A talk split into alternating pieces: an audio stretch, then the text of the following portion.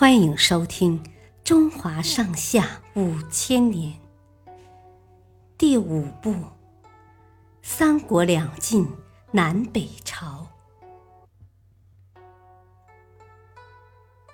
高平陵事变，司马懿用装病迷惑了曹爽之后，并没有放松警惕。而是暗中笼络人心，积蓄实力。公元二四九年，小皇帝曹芳要去高平皇陵祭祀父亲魏明帝。曹爽带着众官员和禁卫军随行，浩浩荡荡的离开了洛阳城。这是个好机会，我们该动手了。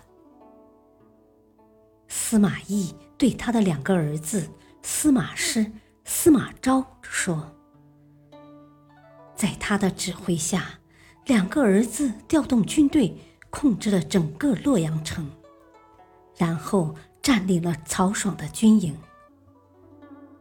司马懿本人则带领着一批官员闯入皇宫，对太后说：‘曹爽犯下了专权乱国的大罪。’”应该收回他的兵权，从重处罚。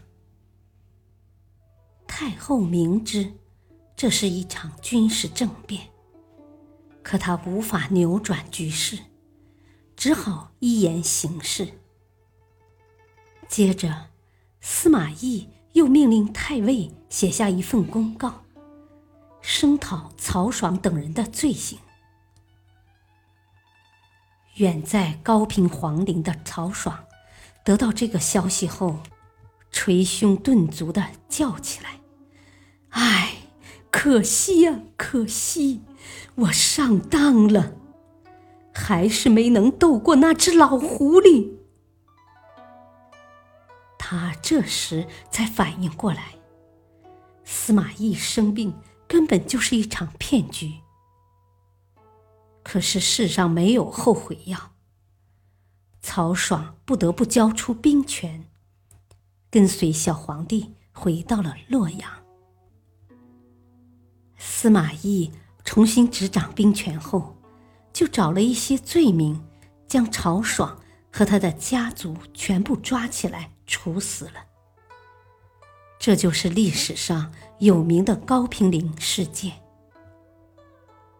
司马家族成为这次宫廷斗争中的最大赢家。